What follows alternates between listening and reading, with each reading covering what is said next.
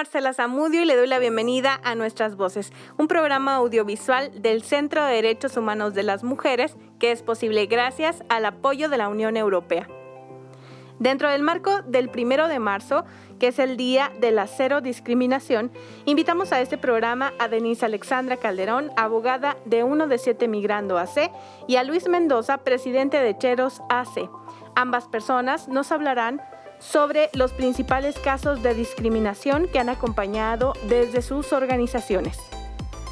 La discriminación hace referencia a cualquier acto o comportamiento que tiene por objeto o resultado la violación de los derechos humanos fundamentales que todas las personas tenemos. Acompáñenos en este programa para darle más información sobre este tema. Comenzamos.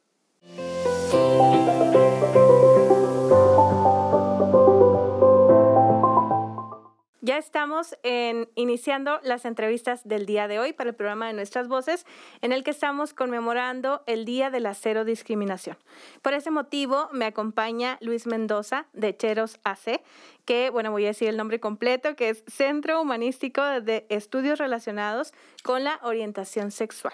Muy bienvenido, Luis, ¿cómo estás? Ay, muchas gracias aquí por invitarnos por el espacio. Estoy muy bien y pues aquí dispuestos a, a platicarte un poquito de, de, esto, de este tema. Muchas gracias y pues me da mucho gusto tenerte ahora en el estudio porque el año pasado estuviste también en el programa de Nuestras Voces, pero pues todo era a distancia, ¿no? Entonces, qué bueno que ahora te podemos tener aquí en vivo y a todo color. Ya como quiera estamos un poquito más cerca.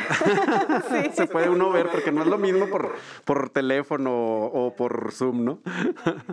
y bueno, Luis, ya nos platicabas en ese otro programa eh, que las personas que están siguiendo esta emisión les invito a que eh, puedan ir a, a ver este capítulo de nuestras voces, si se lo perdieron, en el que hablábamos mucho sobre eh, las actividades de Cheros, pero si nos pudieras eh, recordar brevemente qué Cheros y a qué se dedican.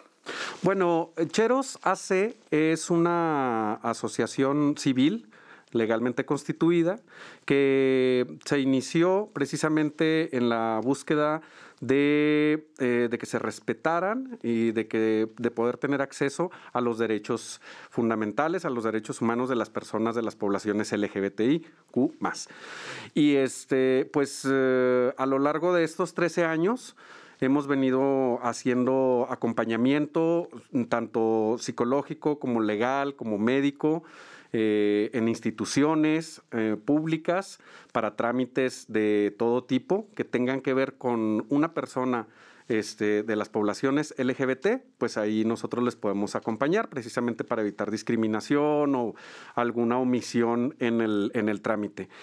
Durante este proceso de este, este corto tiempo de 13 años se han este, pues, eh, abierto un poquito de opciones a como estábamos antes y pues hemos contribuido eh, con la ayuda de todas las poblaciones y de otras organizaciones a eh, logros como el acceso al matrimonio igualitario y hace dos años pues el acceso la, al cambio de identidad sexogenérica en el registro civil por haber este, cumplido con crear jurisprudencia en los tribunales, en la Suprema Corte, y este, pues ya las personas ya no tienen que ir a, tramitar un juicio de amparo para mm, eh, tener acceso a este beneficio, a este derecho.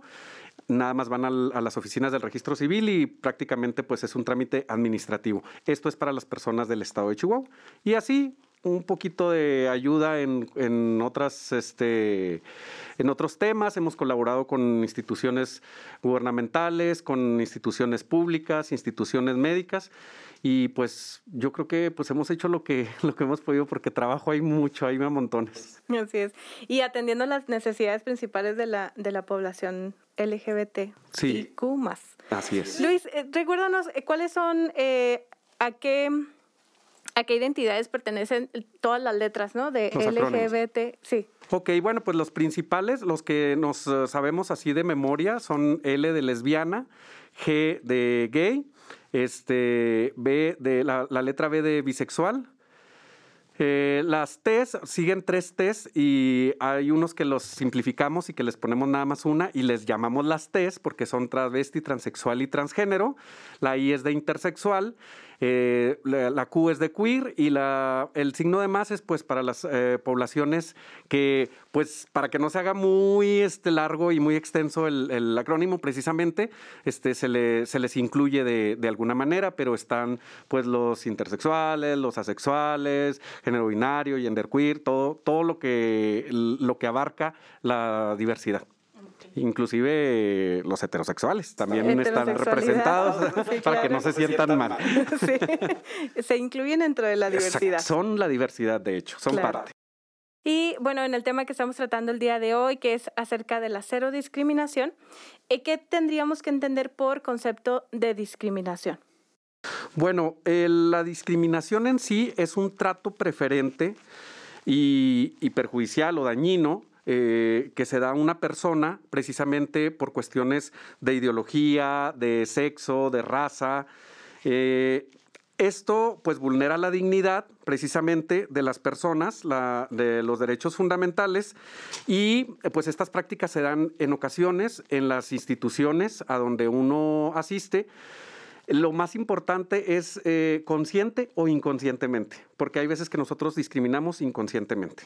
Entonces, si tenemos el conocimiento de, de lo que estamos haciendo, de los derechos humanos, de los conceptos de las personas, este, de, de su diversidad, este, conocemos ahí un poquito el, artículo primero que pues, nos limita a, hacer algún comentario por cualquier cosa, pues no nos metemos en bronca, pero hay veces que hasta inconscientemente compartimos un meme eh, o hacemos una broma en corto y pues ahí se puede discriminar a la, a la persona, ¿no? Este, porque le está uno coartando ese, ese derecho eh, a la identidad, a su, precisamente a su raza, a sus poblaciones, y pues básicamente eh, en eso se, se basa la, este concepto.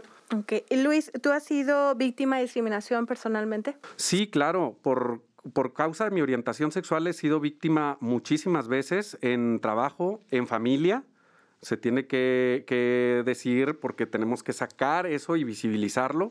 He sido víctima de, discriminación por orientación sexual en mi núcleo de amistades, en mi núcleo social, eh, en escuela, ¿sí?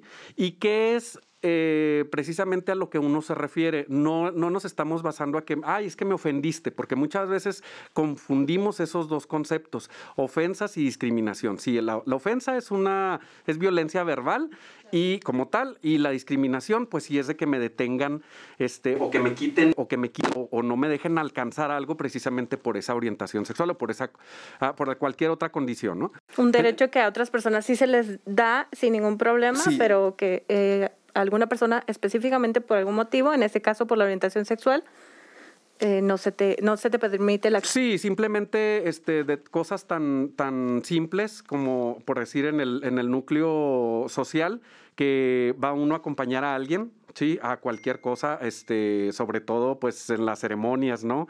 Eh, sociales, en los eventos, este, no, tú no, porque pues eh, eres de, ya te la empiezan a revolucionar y dices tú, no, no inventes, o sea, eso no se hace. Y cuando vas a una, a una institución, cuando vas a, una oficina de gobierno y todo, eh, o sea, también hay veces que he recibido así como que el trato un poquito mal de gente que pues eh, sabe de tu orientación.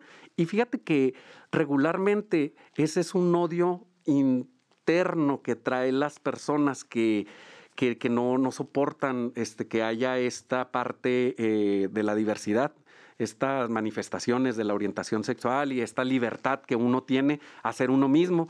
Entonces, pues es triste, pero, pero sí se da. Así es, Luis. Y bueno, ustedes como asociación civil reciben casos de discriminación.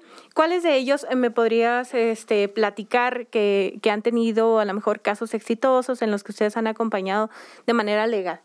Mira, específicamente yo recuerdo antes de, yo estar en, la gestión de, la presidencia de Cheros, este, un caso muy sonado que fue el, caso de Coppel.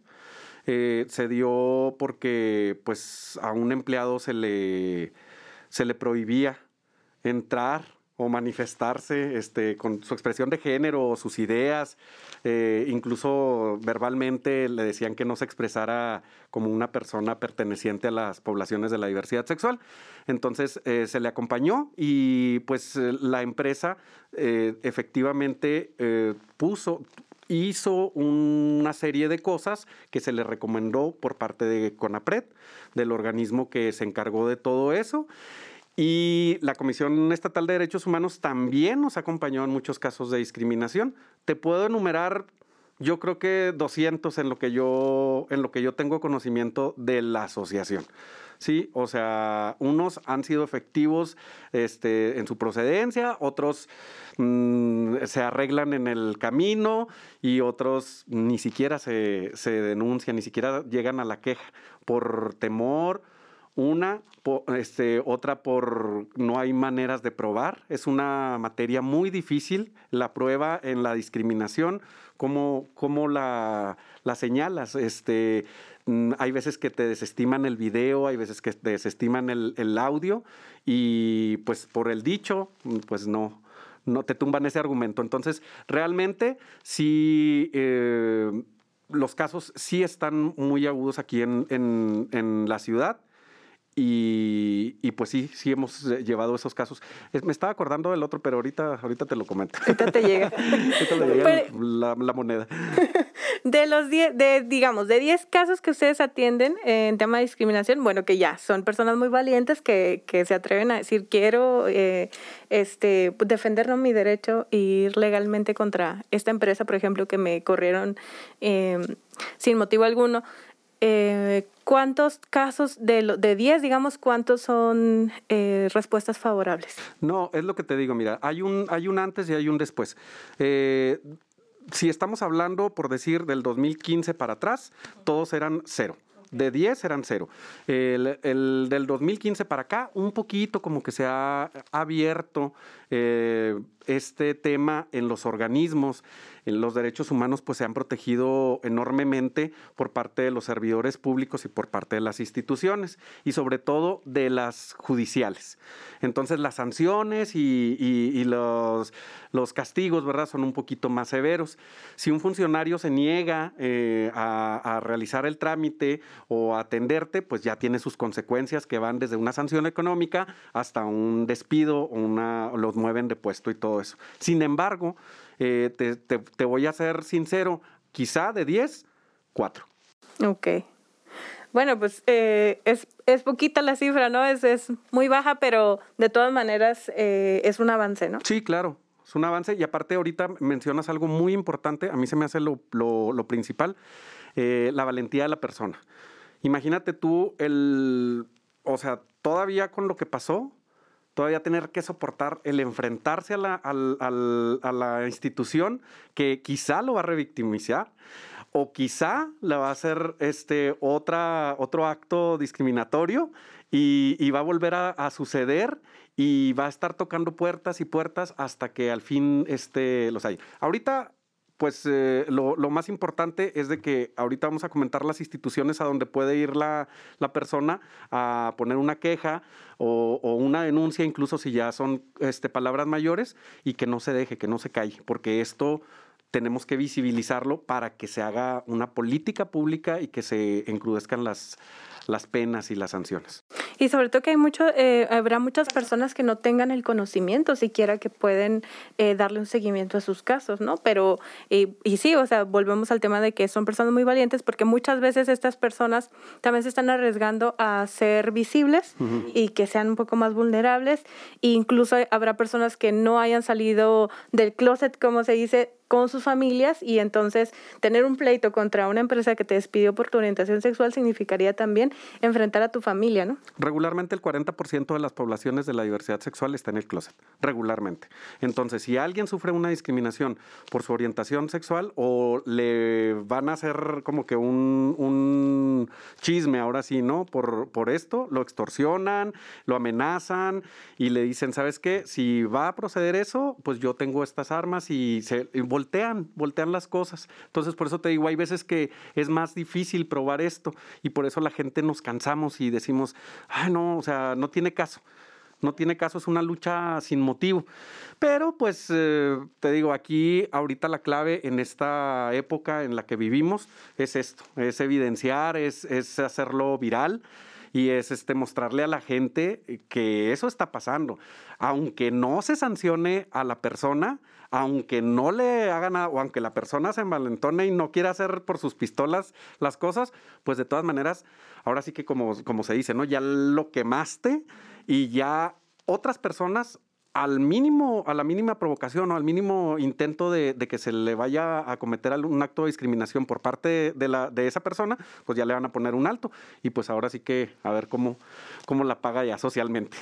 Y van adquiriendo esa experiencia, ¿no? O sea, una persona que aunque su caso no haya sido exitoso, se da cuenta que puede eh, seguir defendiéndose en caso de ser víctima nuevamente de discriminación. Por supuesto, y eso es, la, es lo mejor, porque si tú, si yo ahorita como asociación, yo te digo, no te preocupes si te discriminaron, ¿verdad? Vamos aquí a esta institución y aquí haces valer tus derechos y todo eso.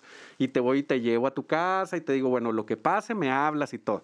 No se trata de eso. Es decir, ¿te sabes qué? Mira, este es el rumbo. Cualquier cosa, si te pasa a ti o le pasa a cualquiera de tu entorno, tú desparramas esta información y tú envalentona a más gente o empodera a más gente para que haga lo mismo y ya se, se vuelve en un canal de comunicación y de información y ahí es donde uno se queda satisfecho con el trabajo de la asociación, porque no queremos ser paternalistas o maternalistas de, decir, ay, pues yo te agarro y, para que no te haga nada. O si no va a Cheros o si no va a cualquier otra asociación de las muchas que trabajan, que diga, este, no les hacen el trámite. No se trata de eso, todas somos iguales. Y bueno, pues sería eh, quedarnos con esta experiencia de cómo, cómo vieron ustedes en el caso de, de, la persona que, que, tu, que tuvo este, pues no conflicto, sino que llevó todo el proceso en contra de Coppel. Este, cómo fue al final, ¿no? Saber que sí habían obtenido una respuesta favorable. Sí, pues ahí se logró el objetivo, principalmente de que la empresa reconociera este, de que utilizara medios para evitar la discriminación, promover la no discriminación entre sus empleados. Eh, quizá a lo mejor en la, en la remuneración económica ahí le quedaron corta a la persona, ¿verdad? Y ahí se fue por, eh, ese medio la, cosa, pero pues bueno, ya nosotros cumplimos con esa función. Y, pues eso es de lo que se trata, de, te digo, de que la gente conozca de que no está sola y de que nadie puede venir a discriminarte por tu orientación sexual, ¿sí? Y está en la Constitución. Así es. Oye, hay un caso que fue un caso muy sonado el año pasado eh, sobre eh, unas declaraciones homofóbicas que hizo la regidora Catalina Bustillos. No sé si nos pudieras platicar un poco más de este tema. Ay, ¿qué te puedo decir? Bueno. Que, son personajes que, que, no, que debemos de evitar en lo más de lo posible que lleguen a, puestos de poder, porque pues finalmente ahí están, están marcando un precedente, ¿no? O sea, no, no queremos no queremos convertirnos en, un Brasil, ¿no? O, O, sí, necesitamos eh, poner atención a estas voces que si eh, se reconoce que esta persona pues no está en un cargo más alto, pero, pero los hay, ¿no? Y pueden llegar. Sí, claro, y hay aliadas de, ella y todo. Bueno, pues eh, lamentablemente el, en marco del Día Internacional contra la Homofobia, Bifobia, Lesbofobia y Transfobia, este, el año pasado la, la señora saca un video donde yo creo que no tenía nada que hacer, la verdad, y le dio mucho coraje que hablaran el tema en la sesión de cabildo de la cual acababa de salir y era el día del psicólogo. Y se escudó en eso porque estaba estudiando, creo, psicología, no sé. Y y pues resulta que se, puso a decir una serie de cosas que eh, las personas LGBT tenemos trastornos este, de la niñez y que acudimos a grupos este, en busca de apoyo, así como que eh, desconcertados y todo. Entonces que, los, que la homofobia no existe, que no existe eh, lo de la identidad de género. Bueno, se escudó en la psicología, malamente porque la desmintieron al, poco tiempo el Colegio de Psicólogos, eh, se escudó en las ciencias paranormales y hasta la nutrición y no sé qué, que nada tiene que ver esas cosas. Realmente es un discurso antiderechos, ¿sí? Con todas las así. Nosotros, eh, te hablo por mí, eh, respaldado por la asociación y otras seis personas de las poblaciones de la diversidad.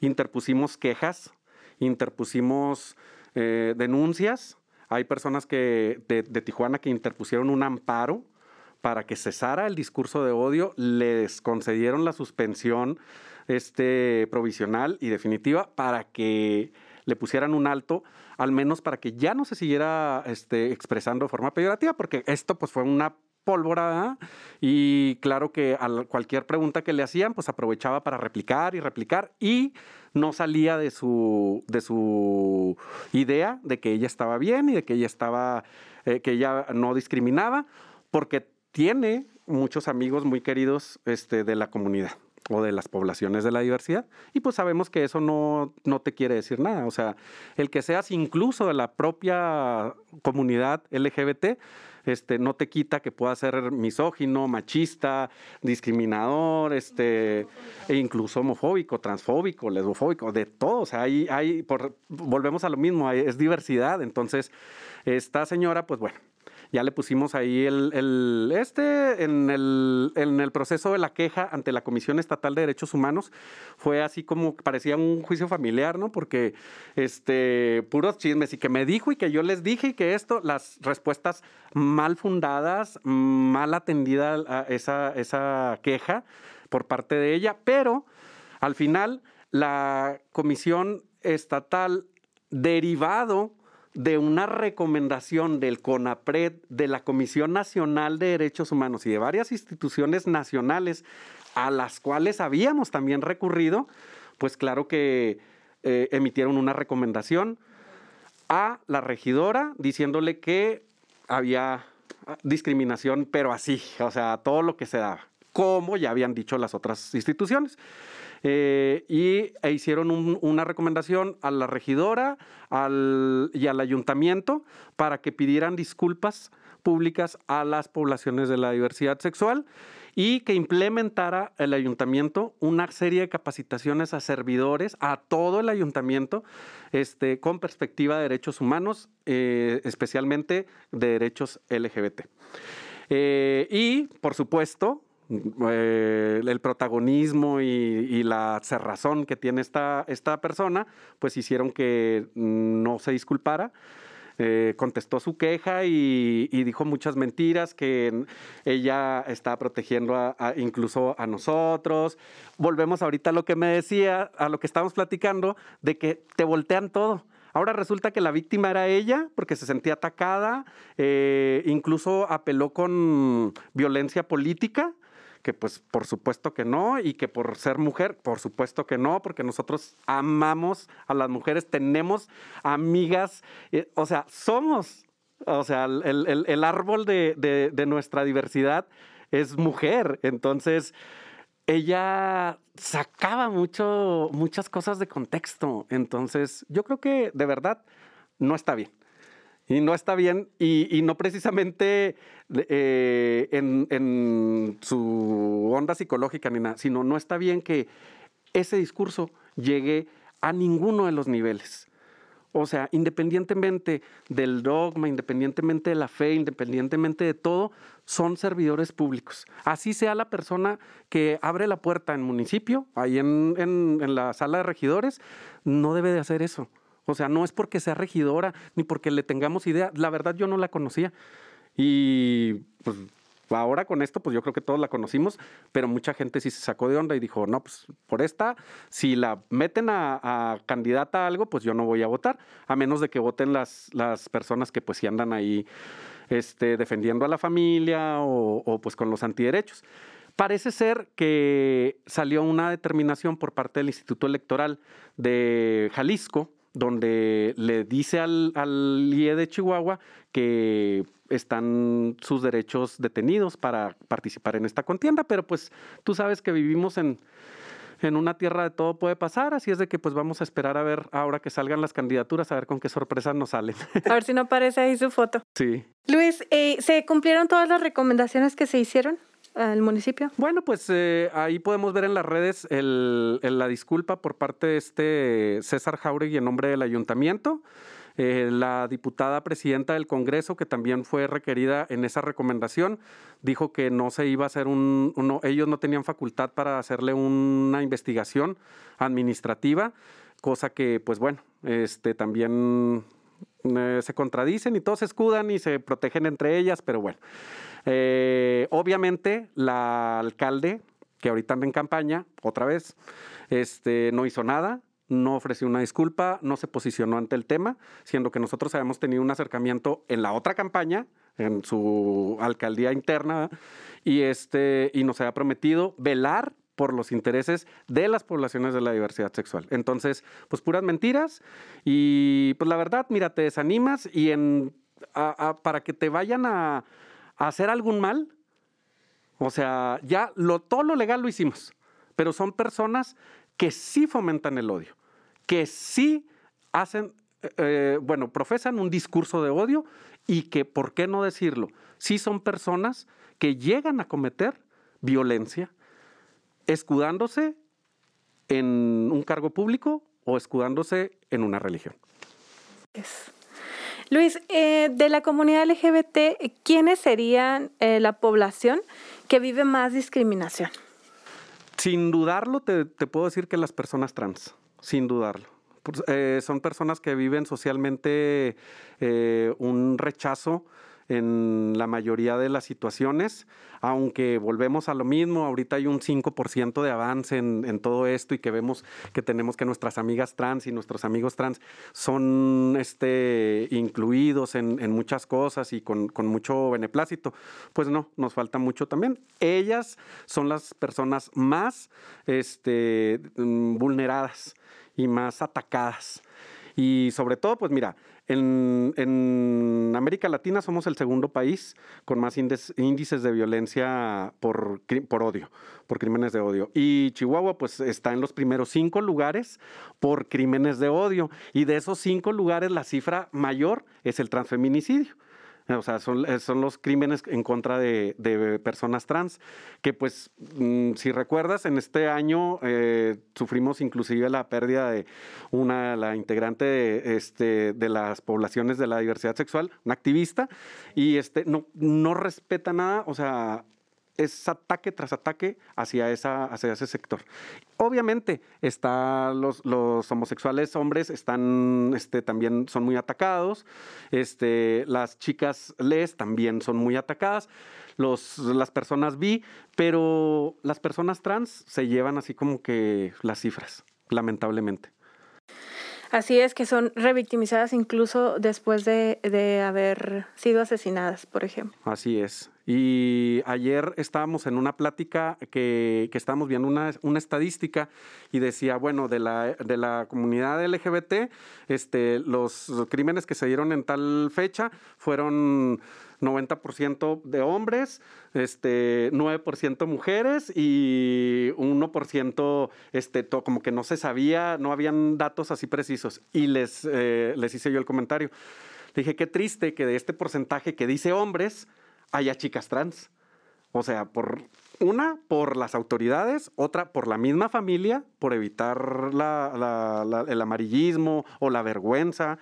Y, pues es, es, es, difícil, es muy duro para, para, esta población. Luis, ¿cómo sería la forma en la que trabajáramos en, en ciudadanos y ciudadanas que, que creyeran en la no cero discriminación? Yo creo que la inclusión es la parte fundamental de todo esto y la educación. Fíjate que volvemos a pláticas anteriores eh, con, personas eh, que hemos estado viendo así el, espectro, ¿no? Y dices, cuando hay una, en una familia, las personas que discriminan o que lanzan el, ataque somos las personas mayores, de cierta edad para, para arriba, no, no, no adultos mayores los niños y los adolescentes traen otro rollo, ellos son incluyentes, ellos no, mm, no te atacan. Sí, volvemos a lo mismo, a lo del cotorreo, a lo de las ofensas de secundaria, a la carrilla, al bullying quizá, ¿verdad? Que también no, tampoco está mm, bien. Pero, pues ya para que caigan en algo de discriminación y coartar estos derechos, pues yo digo que más bien deberíamos de poner una media en la información ¿sí? Hasta ahorita tenemos medios de comunicación mm, controlados por antiderechos que desinforman acerca de los derechos reproductivos, acerca de la diversidad sexual, acerca de la orientación, de la identidad o la expresión de género. Entonces, si, si hubiera algo uniforme, y digo, es un sueño guajiro, ¿verdad? pero pues igual y se puede, este, no, no, no querer cambiar el chip, nada más informar. Así, informar, informar y decir, sabes que tú tienes el, la opción de si te vuelves una persona que discrimina o si no, si, si eres una persona que incluye. Y la inclusión es la, uh, pues lo que va a regir a la sociedad para una buena y una sana relación. Que es necesaria la inclusión en todos los aspectos, ¿no? No solo en el, en el tema de la diversidad. Exacto, lo vemos este, con la, las personas, este, los adultos mayores, las personas de los pueblos originarios, la, todos los, los, los grupos vulnerables, pues se sienten o nos sentimos de repente como que levantando la mano y que no nos ven pero si la levantamos más fuerte, más, más alto, perdón, o si nos subimos en un sillón o en un banquito, pues nos van a ver. Y esta es una buena época, ¿eh? Esta es una buena época para poner en la mesa estas peticiones a las personas que van a estar en el poder estos próximos años y, que, y decirles que si alguien llega al poder y trae estas ideas, no los vamos a dejar en paz y vamos a estar atacando y vamos a estar este, moviendo cielo, mar y tierra. ¿Para qué? Para que nos deje nada más avanzar como a todas. No pedimos derechos especiales, no pedimos nada. Nada más ser ciudadanos, no ciudadanos de segunda, ni de tercera, ni igual. O sea, ciudadanos comunes. Y que si llegan al poder, tengan ahí en la agenda que también eh, toda la comunidad LGBT es importante. Exactamente, fíjate, ahora con, la, con lo del Instituto Electoral se logró que, que pues, se emitiera un, un acuerdo para que sea obligatorio una, que las personas de la LGBT tuvieran una participación como paridad. Entonces, eh, ahora pues ya se está viendo participación de LGBT, ya se había visto y ha habido toda la vida, nada más que visibles no, y visibles voluntarios y visibles involuntariamente. Entonces, ahora que ya reconocido está este, este espacio, pues eh, lo que sigue es precisamente que cuando lleguen al poder, la fórmula también eh, garantice esa paridad, ¿sí? Garantice ese acceso de las personas. Igual y que nos pongan un escritorio y que le pregunten a la persona, oye, ¿con quién dirijo esto?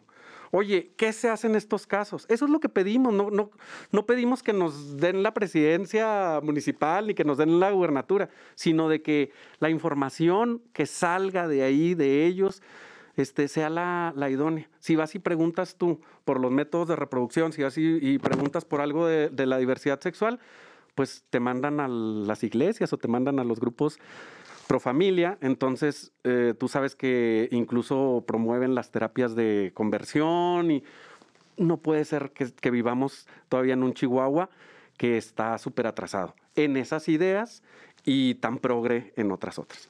Así es.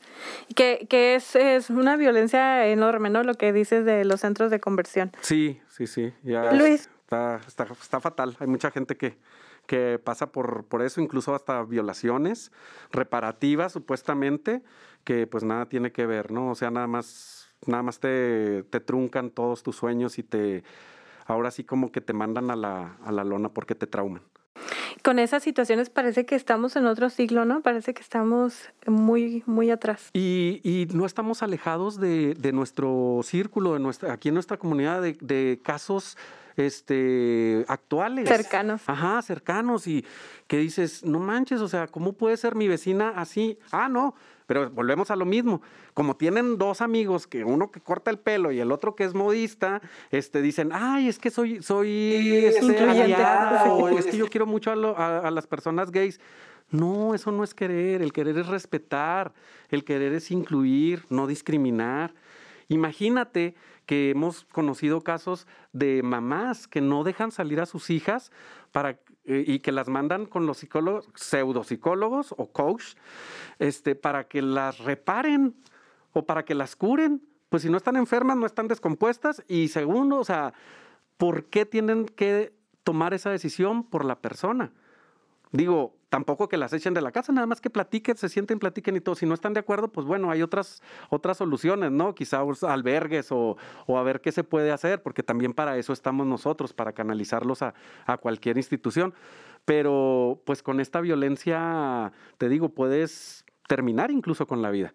Y si no la termina eh, este, la persona que está dando supuestamente la terapia o, o, los choques, porque hacen atrocidades, pues la vienes terminando tú misma. Porque el trauma va a ser y la depresión va a ser tanta que, que sales por la puerta falsa. Que muchas cifras. Y recordemos que somos el primer estado eh, eh, en las listas de suicidio en México. Entonces, imagínate, crímenes de odio, suicidio, discurso de odio, pues es una mala combinación. Claro, es un combo de la muerte. Exacto. Luis, em, si una persona que nos está viendo eh, ha sido víctima de discriminación, eh, ¿cuál es el primer, el primer paso? ¿A dónde tienen que ir? Bueno, el primer caso, como te dije ahorita, como te lo comenté, es saber identificar. Muchas veces este, mm, confundimos las ofensas con eh, la discriminación. La discriminación es que no nos permitan hacer algo, no nos permitan, en el caso de las chicas este, y los chicos trans, no les permitan el acceso al sanitario, no les permitan el acceso a los lugares, a los restaurantes, igual a los chicos gays, a las chicas les, para que no este, afecten la imagen del lugar, para que no se vayan a enojar las otras mujeres que muchas veces que dicen que sí son mujeres, o sea, porque hay de, todo discurso, o que no, pues en una cantina, ¿no? Que no entra el, gay con todos los adeptos que le tienen que decir. Entonces, ahí sí ya hay una, una limitante. Eso es discriminación. ¿Sí? La ofensa también podemos eh, hacer cosas porque eh, no puedes tú menospreciar tampoco a nadie, ¿verdad? Pero para que se acredite y se actúe como tal, pues bueno, la, reconocemos y nos vamos a la Comisión de Derechos Humanos si es servidor público o si es servidora pública y nos vamos a la CONAPRED, ¿sí? O directamente nos vamos a Fiscalía, depende de la situación en la que esté. Yo les recomiendo que busquen en las redes a las asociaciones o a las personas que se dedican, porque también hay, hay personas, eh, aparte de asociaciones, que, que, llevan casos de acompañamiento y que les, les digan, porque también aunque parece mentira, este, el peso de uno de estar ahí ah, diciéndole al funcionario, oye, pues te los encargo, porque mira, mm, este, lo sacaron con lujo de violencia o les hicieron esto y esto, pues ya, ya pesa. En Fiscalía está la mm, eh, SEAB, la la Comisión Ejecutiva de Atención a Víctimas, para que si hay discriminación y hay violencia, los apoyan este, psicológicamente, médicamente, los mandamos eh, o las mandamos a los refugios, como te dije, y, y, pues que se sientan este, respaldadas, que no están solas. Así es, que pregunten eh, acerca de, alguna organización primero si no saben a dónde ir y si no, pues ya, ya nos compartiste tú de las instituciones. Sí, o si, no directamente, ahí están. Incluso hay, hay eh, páginas de, las, eh, de la Comisión Estatal de Derechos Humanos, la Comisión Nacional, la CONAPRED, la CEA que se pueden poner denuncias vía electrónica y luego ya te, te, nada más te piden que ratifiques ahí tu, tu queja y ya, o sea, es, es eh, el proceso, pues ya te van contactando. Y, y si tienes tú, ¿sabes qué? Pues es que, mm, no sé, grabé este video y todo, todo, todo, todo sirve. Sí. Luis, ¿algo más que te gustaría agregar a esta entrevista? Pues eh, agradecer el espacio, como siempre, este, y pues eh, en este tiempo, en esta época que nos tocó vivir y padecer, que como es esta contingencia sanitaria, hay muchos casos de violencia familiar, de física o verbal, ¿verdad? También. Y, que pues que las personas sepan de que no están solas, ¿sí? Que no es, no es malo ser homosexual, no es malo ser lesbiana, no es malo ser bisexual y no es malo ser una persona trans. Es, eh, pues ahora sí que se las voy a devolver, es lo más normal del mundo, ¿sí? No tiene nada de distinto a las diferencias que todas tenemos, entonces que nadie este, sobrepase esa, esa rayita del respeto y de la seguridad que debemos de tener en todos los espacios. Si alguien se siente amenazada, si alguien se siente con miedo, con dudas o con alguna pregunta, pues están nuestras redes en, ahí en, arriba pues del internet. Está Cheros AC en Facebook, en Twitter, en Instagram, en YouTube y hasta en TikTok. Ah, perfecto. en TikTok son enlaces, ¿verdad? No creo que hacemos TikToks, pero próximamente quizá. Próximamente vamos a encontrar TikToks. No, no, eso, es lo, de lo que se trata. Ahora tiene uno que llegar a, a, todas las la, generaciones. Sí, claro. No, te digo, nos enseñan las, las menores. Bueno, pues muchísimas gracias, Luis, por esta entrevista, por acompañarnos en este programa en el que estamos conmemorando el primero de marzo, Día de la Cero Discriminación. Exactamente. Gracias, gracias por la invitación. Ya volvemos con otra entrevista.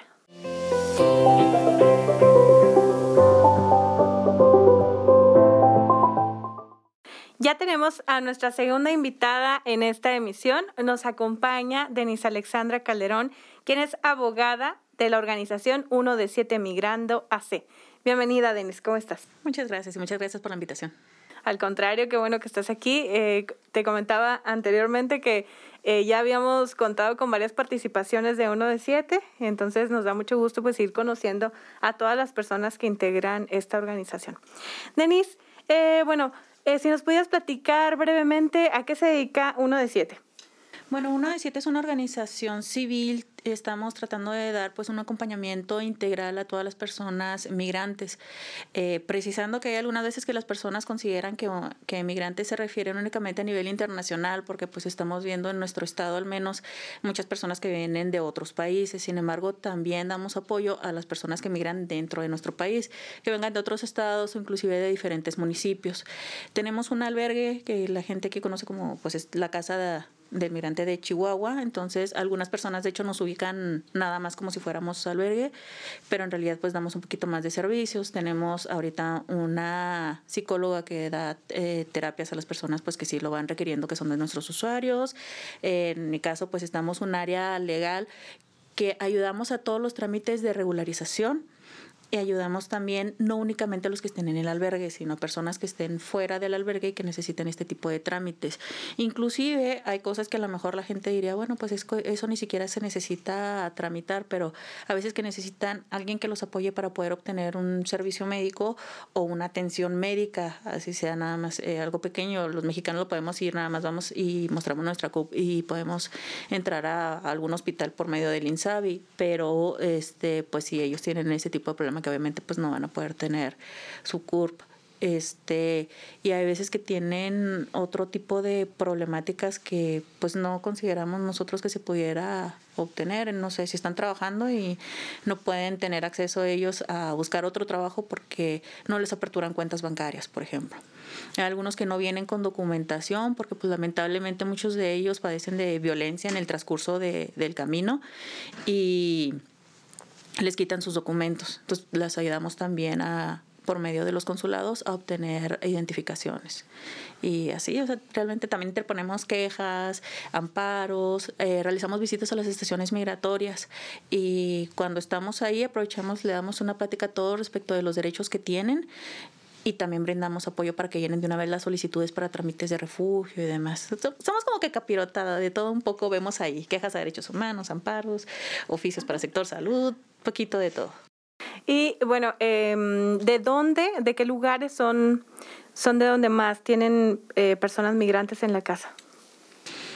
Varía mucho, obviamente pues todo lo que es Centroamérica, porque pues te digo, ya lo que ha sido estos últimos años, pues han habido varias caravanas. No es que de la caravana vengan aquí a Chihuahua, sino que hay mucha gente que iba pues a Rumbo Juárez o Rumbo Jinaga, o que cruzan a Estados Unidos y de Estados Unidos los regresan y prácticamente los dejan casi que en, en cualquier ciudad. Y pues tenemos algunas personas que son pues de tránsito, que no supieron cómo llegar a Juárez y por otras cuestiones llegaron aquí. Este hay mucho pues de Honduras, de Guatemala, de El Salvador y también tenemos mucho de repente mexicano o mexicano que ya han deportado de Estados Unidos y pues que los dejan también en los estados aquí hacia el norte y son de estados hacia el sur. Entonces a veces se quedan con nosotros poco tiempo en el albergue y de ahí ellos siguen su camino. En promedio, ¿cuánto tiempo duran eh, las personas en la casa del migrante?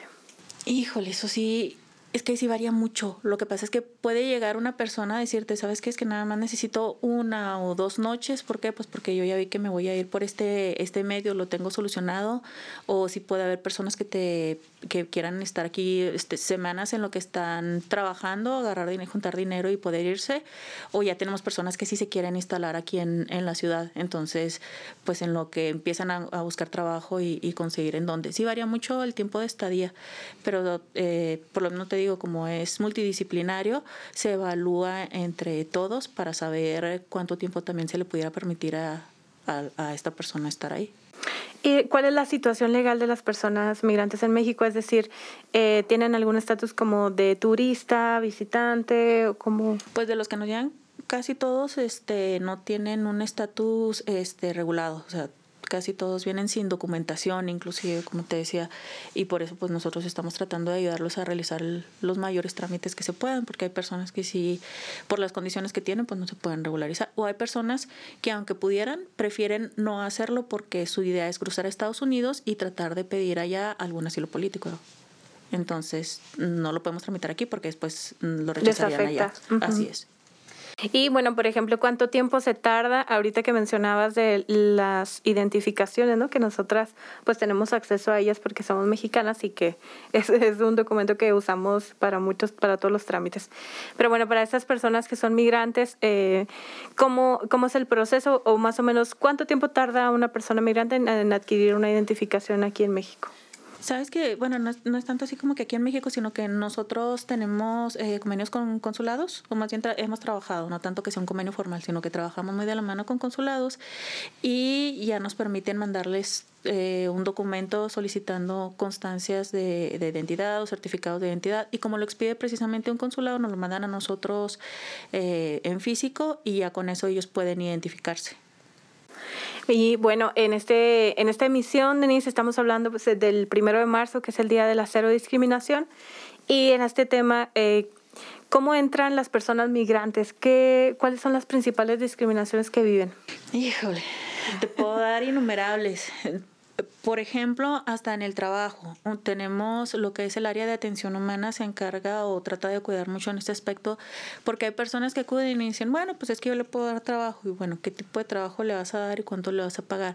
Y hay muchas personas que, porque creen que la persona no tiene documentación, o algunas veces, aunque tenga documentación, como que no, no comprenden bien esta parte de visitante por razones humanitarias, o visas, o algo así, dicen, no, pues de todas maneras es extranjero y se les quiere pagar mucho menos de lo que se le pagaría a una persona mexicana. Entonces, sí, desde ahí, pues sí se trata de, de cuidar esta integridad. El sector salud también les ponen muchas trabas. Es que necesitas la CUR, pues es que no tengo. Bueno, tráeme tu INE. Y es como que, pues es que si no soy de aquí no puedo tramitar una INE, no, pues no se te puede atender. Sí, son muchos los problemas que se tienen. Y por supuesto, eh, lo puedes ver en la sociedad en general, cuando escuchan migrante ya mucha gente como que se imagina personas pidiendo en la calle este porque algunas personas pues obviamente también lo tienen que hacer por necesidad a lo mejor pero como que no los ubican como personas que están padeciendo ahorita algún tipo de situación por la cual tuvieron que moverse del lugar en donde está y que aquí pues obviamente no tiene ningún tipo de red de apoyo. ¿Cuáles serían los, los principales prejuicios que están alrededor de las personas migrantes que, bueno, por supuesto, llevan a, esta, a otras personas a, a la discriminación? O sea, de lo que me ha tocado mucho es notas periodísticas que sale de X persona de X país comete un delito y es que todos son delincuentes deberían de regresarlos. Es que todos son pandilleros, por, si vienen de X país en donde se sabe que predomina alguna pandilla, dicen es que de seguro viene ahí huyendo. Eh, y luego suena muy extraño lo que te voy a decir, pero unas personas dicen es que vienen a quitarnos nuestros trabajos y otras personas dicen no, pues es que nada más vienen a pedir dinero. Entonces, tú dices, ni siquiera se están poniendo de acuerdo en la parte del prejuicio que vas a utilizar en esta sí. ocasión, o sea. Sí, claro. Como muchas, eh, lo, lo, que más he escuchado yo referente a estos prejuicios es, eh, por ejemplo, si los ven en las calles pidiendo, la gente tiende a decir, está muy joven porque no trabaja. Pues sí, pero no tiene documentos, no tiene forma de pedir un empleo formal, ¿no? Y muchas veces están, Chihuahua sabemos es tránsito, ¿no? O sea, están aquí de paso solamente. De hecho, la mayoría vienen aquí de paso. Y sí, como dices tú, o no tienes una identificación. Para otros trabajos te piden tener una tarjeta bancaria para poder depositarte. Te piden tu RFC y tu CUR para poder darte de alta en el seguro porque si no, pues no te pueden contratar. Entonces, pues lo único que les queda son trabajos eventuales, que obviamente pues no todo el tiempo vas a tener seguido un trabajo tras de otro. Y luego, por ejemplo, en, en, esta frase que tú comentabas, ¿no? De vienen a quitarnos nuestros trabajos. Pues si no tienen ninguna creencia, el que te piden para todo, ¿no? O sea, ¿cómo, qué, qué puesto crees que te van a quitar? No, y luego aparte les digo, o sea, todas las frases que estoy escuchando en contra de, de estas personas que vienen aquí eh, momentáneamente o, a quedarse, son las mismas frases de las cuales nosotros nos quejamos de que atacan a nuestras familias, a nuestros amigos, a nuestros conocidos que se van a trabajar a Estados Unidos. Entonces les digo, chéquense y están utilizando el mismo discurso de odio que tanto tiempo los mexicanos en específico hemos querido estar erradicando. Y sobre todo Chihuahua, ¿no? Que el sueño americano sigue estando vigente siempre. Y que además no, es, no solo Estados Unidos, yo creo que habría que replantearnos que todas las personas en nuestra familia tenemos a alguien que ha migrado y que, o incluso que, eh, no sé, si ellos mismos no han migrado, sus papás han migrado, y si no, sus abuelos han sido migrantes, ¿no? Sí, y como te digo, o sea, a lo mejor no es internacional, pero, por ejemplo, aquí en la ciudad de Chihuahua, hasta hace algunos años, pues la universidad tenía aquí las mayores, el mayor número de carreras. Entonces, estudias, me acuerdo cuando al menos yo estudié, más de la mitad eran foráneos, nada más que a ellos les decimos foráneos, no les decimos migrantes, pero ellos también batallaban porque a lo mejor aquí no tenían redes de apoyo, batallaban porque no conocían la ciudad, porque no sabían qué agarrar, o sea, eh, y con ellos no los podemos, no los vemos a lo mejor a veces de manera tan despectiva, pero si hay otro nada más porque no nació en el país, entonces con ellos sí podemos decirle o, tener otra idea pues de estas personas. Así es. Y que eh, pues la movilidad es un derecho humano. Así es. Y eso es que no se nos olvide. Denise, ¿cuáles han sido algunos casos de discriminación que ustedes han acompañado eh, como uno de siete? Pues mira, mucho en cuanto a sector salud, digo, porque la verdad es que a veces podemos decir es que las autoridades no supieron ahí resolver su trámite administrativo para poder dar el servicio o algo así, pero la verdad es que sí nos ha tocado que contestan ante un juez federal porque metemos amparo de que es que no viene aquí, que le hayan avisado a su consulado, pues que vengan por él, se lo lleven a su país y que le brinden el servicio médico. Entonces dicen, no, o sea, no, no pueden contestarme eso una una institución ya. Y te digo, cuestiones de discriminación han sido también, hubo una recomendación que se ganó hace un par de años, eh, que sí lo podemos ver nosotros como discriminación, la verdad. Eran unas personas que se encontraban privadas de su libertad y al momento en que logran rescatar a estas personas salen publicados los nombres completos de todas ellas. Entonces, les digo, eso fue una falta muy, muy, muy fuerte de, la autoridad porque inclusive, aparte de que las expone nuevamente a que fueran víctimas de delito por parte de la misma organización que les había realizado este delito antes, muchas a lo mejor iban a ser este, personas candidatas a refugio o demás, que ahorita pues ya saben en dónde están, entonces no pudieran ni siquiera empezar a hacer ese trámite, sino tendrían que irse a otro lado. Y en ese caso, eh, que lo ven como un caso de éxito, ¿cuáles fueron las recomendaciones que sí se atendieron? Se obtuvo la recomendación por parte de la Comisión Estatal de Derechos Humanos. Entre otros, fue precisamente que se capacite al personal, precisamente no nada más en cuanto a cuestiones de protección de datos personales, que fue aquí lo más grave, sino también en cuestiones de trato hacia las personas que se les van a dar, porque es un sector mm, mucho más es un sector vulnerable, pues, no puedo decir mucho más porque pues, hay muchos sectores vulnerables, pero este es uno de esos. Por lo que comentábamos, no tienes red de apoyo, no sabes cómo, se, cómo funcionan las cosas aquí. Inclusive muchos tienen este temor de acudir a cualquier lugar. ¿Por qué? Porque dicen es que va a llegar migración y nos va a llevar. Entonces, a lo mejor una persona no acude a su servicio médico, no inscribe a sus hijos a una institución educativa por ese miedo. Inclusive me han tocado personas que nosotros mismos batallamos para que vinieran a la casa del migrante porque como escuchan migrante, este, dicen es de migración. Y afortunadamente ya otras personas que han sido nuestros usuarios, pues ya les explican que no, no tiene que ver una cosa con la otra y, y es cuando ya viene también por nuestros servicios. En este mismo sentido, Denise, cuando ustedes se acercan a, a lugares donde eh, se encuentran más personas migrantes, ¿cómo, ¿cómo reciben la información que ustedes les brindan?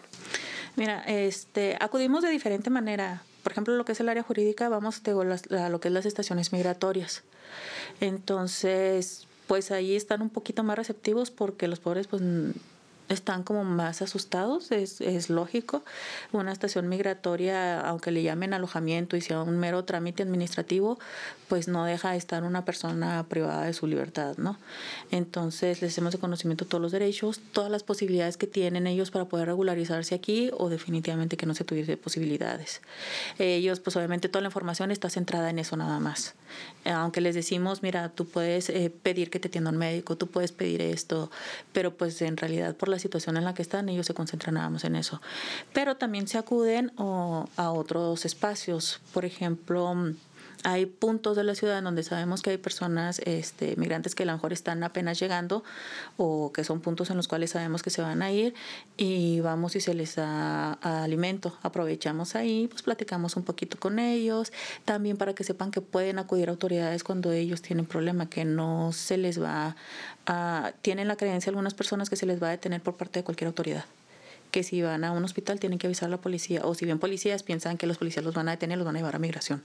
Entonces, quitarle también esa, esa venta de los ojos a ellos. Esa idea de persecución constante, ¿no? Sí, yo creo que a lo mejor de tanto que ven en las películas a la gente corriendo porque va a la migra y todo, piensan que es una situación similar aquí.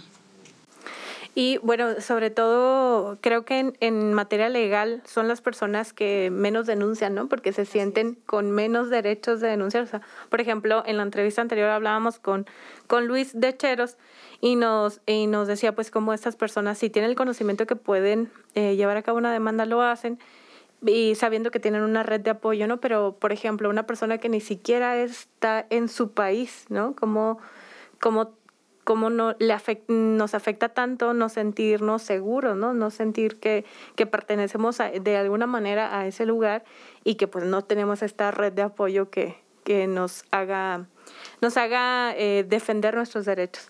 A una persona migrante eh, que ha sido víctima de sus derechos, que en, en, el caso de que esté viendo este programa, ¿cuál sería el mensaje para esta persona, Denise? Bueno, pueden acudir directamente a las autoridades a pedir el apoyo, no se les va a negar porque es un derecho humano. Recuerden que ustedes por ser personas con eso ya tienen todos los derechos humanos, se les debe reconocer sin importar de qué país son. Este, al momento que ustedes pisan suelo mexicano, tienen todos los derechos que una persona mexicana. Entonces no duden por favor en denunciar.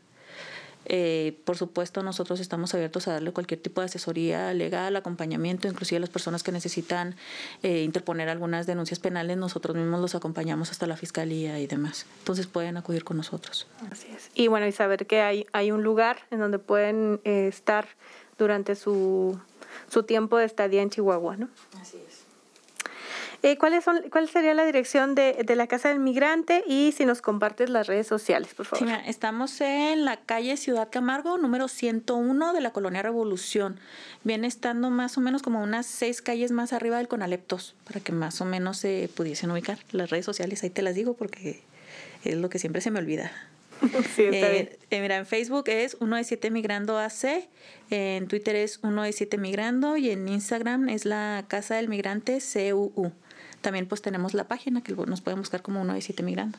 Así es, de todas maneras aquí en pantalla van a estar apareciendo esta información para que cualquier persona que quiera saber más acerca de 17 Migrando AC pueda acceder a ella. Y Denise, ¿algo más que te gustaría agregar? No, pues únicamente agradecer otra vez los espacios que nos brindas, nos ayudas mucho a llegar a muchas personas que a lo mejor eh, pudiesen necesitar de nuestro apoyo. Al contrario, ustedes muchas gracias por su trabajo y por venir a compartirnos más de eh, las, los servicios que ofrece uno de siete. En un momento más volvemos para cerrar el programa. Ya regresamos en esta emisión especial del primero de marzo, Día de la Cero Discriminación.